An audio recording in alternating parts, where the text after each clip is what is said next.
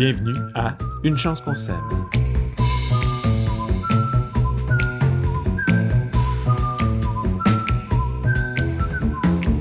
Salut tout le monde, bienvenue à Une chance qu'on s'aime. Je m'appelle Pierre-Luc Houd, je suis en compagnie de Pierre-Antoine Gilbert. Salut PA. Salut Pierre-Luc. Alors, euh, PA, on s'est échangé quelques messages de boîte vocale cette semaine concernant euh, des choses euh, dont je ne connais pas les noms ou tu vas m'expliquer un peu, cultivar, espèce, variété. Est-ce que ça veut dire toute la même affaire ou c'est des, des, mots qui sont différents? Euh, je sais pas. D'ailleurs, j'ai trouvé un cultivar de carottes qui était très bon pour la conservation et un cultivar qui était très bon pour manger frais. Alors, qu'est-ce qui est un cultivar? Euh, ben, dans le fond, le cultivar, pour euh, répondre d'abord à ta question, c'est euh, une variété qui va être obtenue par une sélection qui va être soit naturelle, donc c'est la nature qui s'en charge, sinon elle peut être aussi artificielle. Donc nous, les humains, on décide de croiser des plantes entre elles par la fécondation. On en a parlé l'autre jour lorsqu'on parlait des semences. Puis on va obtenir finalement des individus qui vont ressembler à leurs parents, mais être euh, différents. Puis euh, quand c'est fait de façon euh, dans l'intention d'en faire le commerce, ben c'est là qu'on va nommer ça un cultivar. Donc, ce sont des, variétés cultivées, finalement, sur les, les, fermes maraîchères. OK, ah oui, OK, je comprends. Eh, d'ailleurs, ça me fait penser, tu sais, j'ai entendu dire que pour nous, une carotte, c'est orange, mais qu'il euh, y a des carottes de toutes sortes de couleurs. J'ai entendu dire aussi qu'au Mexique, il y avait encore des champs de maïs là, mauve, bleu, vert, toutes sortes de. Euh, c'est des cultivars, ça, dans le fond. Euh, oui, puis c'est sûr que quand on tombe plus dans le volet ancestral ou des variétés patrimoniales, euh, c'est pas des choses nécessairement qui ont été faites par des, des, semenciers ou des compagnies dans, mettons, dans le dernier siècle. Quand ça remonte à plus longtemps, on va peut-être avoir plus en tête de parler euh, de variétés, puis malheureusement, ben, il y en a qui se perdent. Fait que, le maïs de couleur au Mexique, ça s'en vient de plus en plus rare. Euh, par contre, d'une année à l'autre, quand c'est récolté, les grains, si on les ressème, ben, on va encore avoir ces, ces bagages génétiques-là. Euh, mais c'est ça, c'est oui, c'est vraiment des bons exemples. La carotte, euh, je sais pas si tu as déjà regardé des carottes sauvages euh, dans la nature, sur le bord des fossés, des fois des routes. Puis si tu la tires, tu la récoltes, tu vas voir à l'odeur, c'est exactement l'odeur d'une carotte. Par contre, la, la, racine, ben, elle n'est pas très grosse, puis elle est blanche, elle n'est pas, pas, orange. Donc, une carotte orange, c'est des années et des années de sélection, finalement, qui nous ont permis d'avoir ça. Pareil comme la mauve, la rouge, etc. Ah ouais, je savais même pas qu'il y avait des carottes euh, autochtones euh, au Québec. ça ressemble, le, feuillage ressemble à celle que je fais pousser dans mon jardin? Oui, mais il y a quand même des différences morphologiques euh, notables en termes de hauteur de feuillage, de, quantité de feuilles aussi. on s'entend que celle dans ton jardin, là, le feuillage est vraiment, vraiment abondant. Parce que veut, veut pas, ils vont faire plus de photosynthèse, donc ils vont être capables de produire plus de sucre pour l'accumuler dans leurs racines versus une carotte sauvage que je trouve souvent plus comme euh, élancée, un peu étiolée aussi. Euh, mais c'est, ça reste que si les feuilles, tu mettaient une à côté de l'autre, morphologiquement, ça va être grosso modo la, même feuille, mais oui, elle va être un peu différente. C'est comme les tomates. Là. Si tu regardes un peu, des fois, d'une feuille à l'autre, ils vont être différentes, même si ça reste des feuilles de, tomates. Mhm. Oui, je comprends. Puis euh, donc, euh, je comprends là, que variété cultivar, c'est pas mal la même chose. Euh, cultivar, c'est un mot qu'on va réserver aux semenciers. Disons que les autres, ils vont exploiter ça de façon commerciale. Mhm. Variété, ça, ça, peut être naturel, dans le sens que, comme on parlait au Mexique, le maïs, il y a différentes variétés. c'est ça? Oui, exact. Puis là, espèce, c'est quoi ça? Dans le fond, une carotte et une betterave, c'est deux espèces différentes, c'est ça? Euh, oui, exact. Dans le fond, l'espèce, ça va être comme. On, appelle ça de la taxinomie là, en, botanique. C'est le classement, dans le fond, des, êtres vivants. Euh, à la base, là, ce qu'on parle en ce moment, ben, c'est le règne euh, des végétaux. Mais l'espèce, c'est un peu l'unité de base au niveau de la, de la, classification quand on va se mettre à descendre plus bas dans cette pyramide-là de la classification. Donc, c'est un bon exemple. Là, la carotte puis la tomate, c'est c'est pas, euh, c'est pas la même espèce. Ou un autre exemple, mettons, la tomate puis le poivron sont dans la même famille. Je, t'expliquerai les familles euh, prochainement, là, mais c'est des solanacées. Mais c'est pas la même espèce, le poivron puis la tomate. Mais, ben là, je m'en doutais. Mais la tomate cerise, puis euh, je sais pas moi, une tomate beef, euh, les grosses tomates, là, ben, tu sais, ça, par contre, c'est la même espèce. Mais après ça, les variétés ou le type, ben là, c'est ça. Tu vas des tomates cerises rouges, des tomates cerises jaunes, des tomates cœur de bœuf, des tomates jaunes, etc. Fait que là, on est plus, tu sais, au niveau euh, de l'espèce comme telle. Fait que, euh, excuse-moi, des variétés, du type de tomate dans le fond. Fait qu'on plus on remonte l'espèce, c'est plus général dans le fond quand vient le temps de parler des carottes. Fait que ta carotte, qu'elle soit de conservation ou d'été, là, c'est la même espèce finalement. Après ça, oui, c'est le cultivar ou la variété. Fait que, Bon, c'est correct, j'ai compris, j'ai compris. Je suis pas, pas si tweet que ça. non, non, je, je sais, là.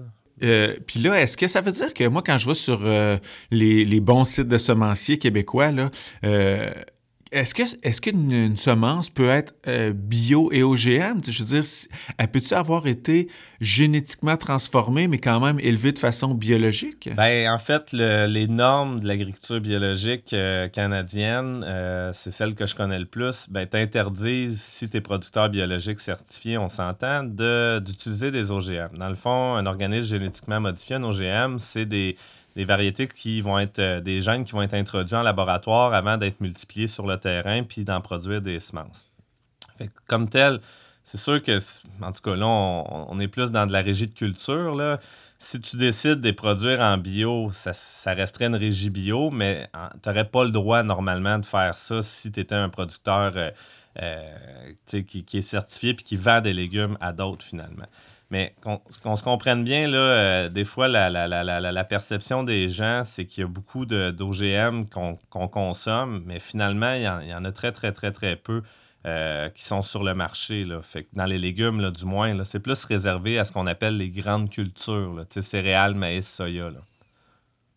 Fait que moi, j'ai pas nécessairement à avoir peur de, ces trois lettres-là. Euh, si jamais je vois une, une graine à vendre euh, euh, génétiquement modifiée, je veux dire, ça va pas ça va pas me rendre autiste. Là. Ben, c'est ça, en fait. La littérature n'est pas claire là-dessus au niveau des, effets négatifs. Il, manque probablement de, de données. Fait que c'est délicat à se prononcer.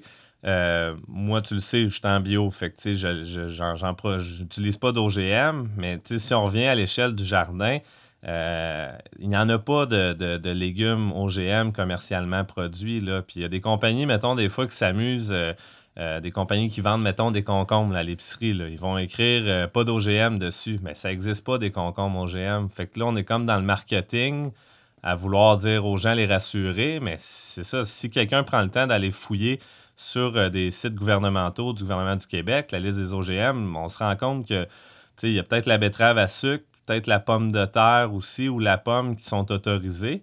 Euh, mais c'est ça, c'est pas des trucs que tu vas retrouver chez, chez les semenciers. Là. Fait que euh, c'est ça. la tomate, du concombre bio, des céleris, des oignons, ben c'est ça. Il n'y en a pas puis que c'est réglé dans fait que ça veut dire Ça veut dire que quand j'ai acheté mes graines de tomates sans cholestérol, je me suis fait fourrer.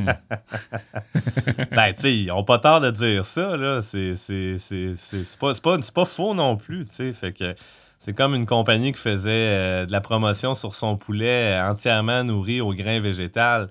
Euh, nourri de grains végétal, c'était ça qu'il disait. Ben, du grain animal, ça n'existe pas. Fait que tu peux dire ce que tu veux là, en marketing, là, dans le fond. Là. Mais je voulais juste essayer de démystifier parce que souvent, tu entends ça là, à l'épicerie. Là, regarde les gros raisins, c'est sûr que c'est des OGM. Ben non, c'est pas des gros, c'est pas des, gros OGM.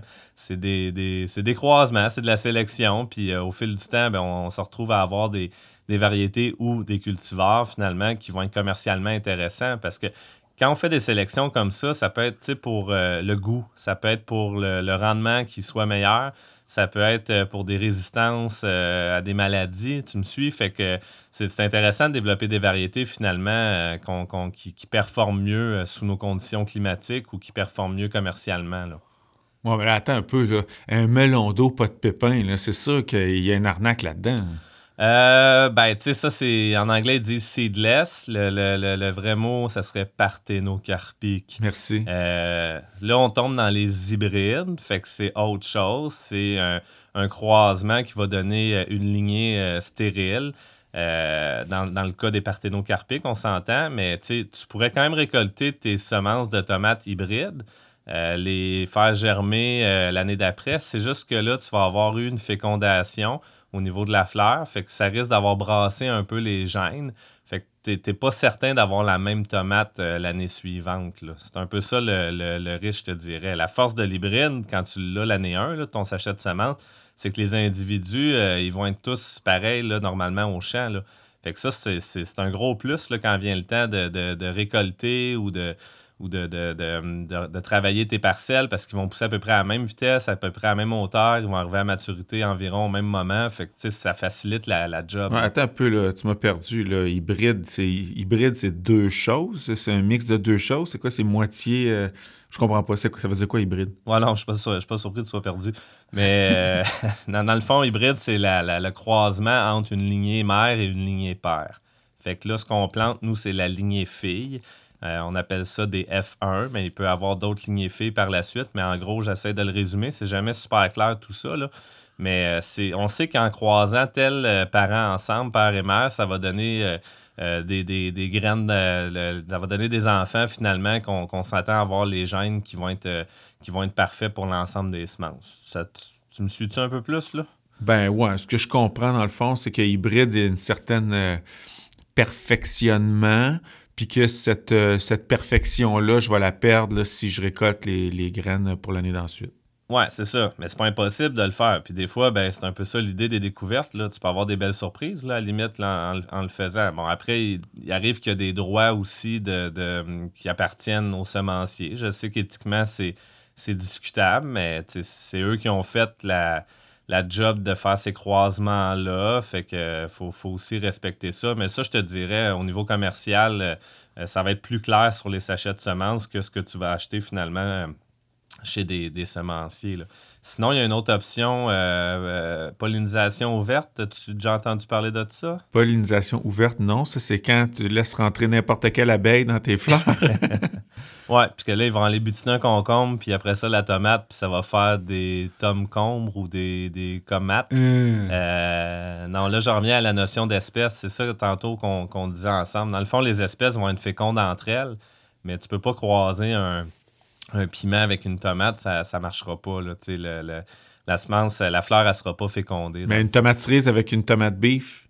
Euh, ça pourrait. Oui, oui, il y, a des chances que le pollen soit croisé, mais euh, juste t'expliquer, c'est que l'année où tu fais pousser ta tomate beef, même si elle se faisait féconder par un grain de pollen d'une de, de, tomate cerise, ça reste que le code génétique de la tomate que tu vas récolter cette année-là, c'est une tomate beef. C'est peut-être la semence en dedans qui, elle, est issue de la reproduction qui va peut-être contenir un code génétique euh, mélangé entre la cerise et la bif. Je t'ai pas perdu, là? Non, c'est bon, je comprends, merci. OK. Puis, juste pour revenir avec tout ce qui est à pollinisation libre, c'est pas toutes les variétés qui existent là-dedans, mais un des avantages, souvent, justement, qui est dit, c'est qu'une fois qu'ils vont être fécondés, ces fruits-là, euh, l'année d'après, ben, les semences vont beaucoup ressembler finalement à, la, la, plante que toi, tu avais fait pousser. Fait que ça peut être une bonne option je te dirais que les semenciers québécois ont beaucoup de ces produits-là euh, euh, sur leur tablette. Fait que ça peut être un truc si jamais tu décides de te lancer dans la production de semences, qui pour moi est un métier, tandis que maraîcher, maraîchère, là, produire des légumes, c'est un autre. les semences, il faut, faut, se rendre jusqu'à la maturité comme on jasait l'autre fois. Là. Ouais, OK. Donc, J'en comprends que ça peut être intéressant, je peux avoir des surprises si je récolte mes propres semences puis que je sème ça l'année d'après, mais que c'est un niveau de complexité qui est peut-être un peu intense pour mon quotient intellectuel, fait que je vais peut-être avoir plus de fun de acheter des semences fraîches. Mais là, c'est ça, moi mon défi ça va être d'en acheter le bon nombre ou des si j'en ai plus, euh, malgré là, que maintenant je sais comment faire un test de germination là, mais euh, c'est ça. Fait que je, je, je vais m'en tenir à acheter des semences puis faire pousser ces semences-là cette année-là. Moi, ben, je t'agace souvent, là, mais ton, ton, ton, ton QI est quand même pas si mal. Là. Il est même bon. Fait que c'est un peu comme quand tu te mets à faire du pain. Là, au début, là, tu vas peut-être travailler avec des levures sèches. Puis là, à un moment donné, tu deviens bon. Fait que tu te mets à faire ton levain puis à entretenir cette petite être vivant-là dans ton fridge. Là. Fait que ça aussi, c'est. Tout est possible, vas-y. Moi, j'aime ça travailler avec des semences euh, que je rachète un peu les bonnes quantités d'une année à l'autre. Puis ça me dérange pas que ça soit des hybrides parce que tant qu'à faire un jardin, j'aime ça euh, être efficace puis en sortir le maximum de légumes au mètre carré. Ouais. OK. Cool. Hey, génial. Hey, merci. Eh ben, c'est quoi? Euh, j'ai pris j'ai pris des petites notes là, puis je faisais ouais, ouais, j'ai compris, j'ai compris, mais j'ai pas tout compris. mais au moins j'ai des mots à googler. OGM, hybride, pollinisation ouverte, espèces, cultivars, variétés. Colin de bin, je me couche de moins en moins niaiseux ce soir. Merci, PA. Ça fait plaisir. OK, bon, ben, je te laisse là-dessus. Je te remercie encore. Puis euh, on se retrouve dans un autre épisode de Une chance qu'on s'aime. J'ai appris aussi la différence entre semer et grainer. Ah ouais? Coupé.